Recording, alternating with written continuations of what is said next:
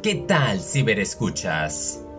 Bienvenidos a Modo Freaky y sí que les tengo una reseña bastante emocionante porque se trata de nada menos de Star Wars The High Republic Into the Dark la siguiente novela de las primeras tres basadas en la serie de High Republic y las que faltan. En esta ocasión me emociona hablar de ella porque se trata de Claudia Gray. Es prácticamente esa autora quien es reconocida por Los Stars, a Master and Apprentice, Broadline, Lea, Princess of Alderaan es una autora muy reconocida en el universo de Star Wars, que su narrativa, su estilo de, contar grandes historias han sido fenomenales. Sin embargo, yo creo que aquí inició con el pie izquierdo porque la verdad es muy pausada, muy lenta en el principio y no es como que genere tanto interés, pero ella conforme va avanzando y va al intermedio, te engancha de una manera que cierra conectando con los eventos de The Light of the Jedi de Charles Soule. Comparado con Light of the Jedi, yo pienso que esa sigue siendo mucho mejor. Aparte de que sí están conectadas, tenemos un cameo de Mashon Rowe, a quienes muchos reconocerán por el ojo de Nihil. Efectivamente, los Nihil no son los únicos enemigos aquí, hay otra nueva amenaza llamada los Trejir Ah, creo que ese es el nombre, discúlpeme. No soy muy bueno acordándome de nombres, solamente quiero que se graben el de Reed Silas, quien es un estudiante de la Jedi Master Jorah Mali, a quien vimos en acción y, y pues lamentablemente pasó por una tragedia en los eventos culminantes de Light of the Jedi. Aquí su estudiante Reed Silas es un chico introvertido que trabaja en el templo de Coruscant, le encanta leer libros, es prácticamente de estar en casa, por así decirlo, no le gusta la aventura ni salir. Y en esta ocasión su maestra decide tomar el puesto en el Starlight Beacon y decide pues llevárselo a él consigo y él no está muy de acuerdo. Me gusta mucho una enseñanza que dicen, ¿por qué un un arco no se puede cruzar solo, un Jedi Archway que está situado creo que también en Coruscant en el templo, porque nadie lo puede cruzar solo y la respuesta que nos dan al final, que es prácticamente la moraleja que se puede decir que nos da esta novela para jóvenes adolescentes, pues te la dan al final y todo concuerda. A ver, hay varios personajes de los cuales a veces me pierdo porque no sé quién es quién es quién. Ah, tenemos a Koma, que es un Jedi. Tenemos a Tess, quien sufre algo intenso. La novela en sí se divide en cinco partes, si lo puedo decir de ese modo.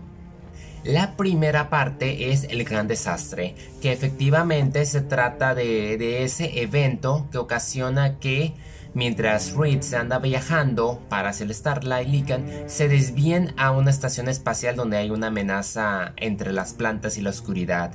Y aquí se torna un poquito, creo que el estilo de zombies de plantas, no sé. Al principio ese concepto de misterio y suspenso de que no sabes qué está pasando, combinado con las ideologías de los Jedi, porque aquí vemos que hay muchas diferencias entre ellos vemos la, o sea, no se compara a, la polémica que se vio en los tiempos de Anakin de Yoda. Aquí se siente como que más fresco y más intensa las opiniones, como que son más regañones el consejo. Y eso es muy divertido y los maestros también son más arriesgados y más brutales. Eh, será interesante ver cómo en estos 200 años se van aflojando y se van pues afectando por la oscuridad, pero aquí vemos realmente qué es lo que les da, lo que les da miedo a los Jedi y vemos cómo se pueden corromper y partir si no logran controlar sus instintos y sus emociones.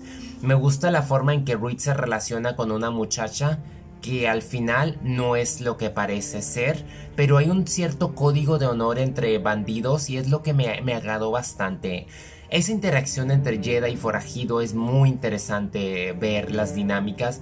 También tuvimos a los de las naves. Un poco de mecánica nunca está de más. Ah, después de ese periodo de Darkness, sigue un retorno Coruscant donde se dan cuenta que desataron algo por andar moviendo unas estatuas que supuestamente pertenecen al lado oscuro de la fuerza, que es ahí donde entra todo este objetivo de esta estación. Y termina con asuntos inconclusos que es donde regresan a la estación para tratar de corregir el daño y el mal que acaban de liberar, pero solo para encontrarse en medio de una conspiración con los Night En pocas palabras, empieza lento, pero se compone. Cierra con broche de oro indefinitivamente. Que Reed se vuelve un personaje que quiero ver más aventuras de él en el futuro. Por supuesto. Que me gustaría que hubiese menos personajes. Sí, claro que sí. Ah, pero yo creo que es poco a poco uno le va hallando va reconociendo, o sea, tuve que pasar después de la mitad para ya identificarlos bien. Ah, también hay unos eventos que pasan 25 años antes y se vincula también como le da el justificante a la locación y la razón de por qué se está haciendo un Starlight Beacon, que es ese faro para el espacio exterior, donde ninguno de los planetas tienen ese alcance de la República para ser auxiliados y donde pues los Jedi van a jugar un papel importante. Sin embargo, no puedo evitar sentir que aquí hay una introducción a una especie de amenaza. Se le da seguimiento a la otra que, que sucedió en Light of the Jedi, pero aquí como que te están mostrando otro aspecto que no puede pasar desapercibido.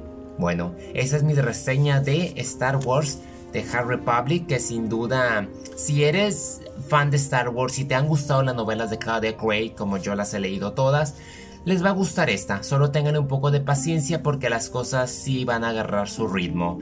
No decepciona en absoluto, solamente que siento que la, la novela pasada tuvo como que más intriga, más narrativa, mucho más mitología y vimos más a los Jedi en acción. Aquí en esta ocasión nos enfocamos a ese pedacito hace que veas lo maravilloso que podemos hallarle a esta época de The Hard Republic.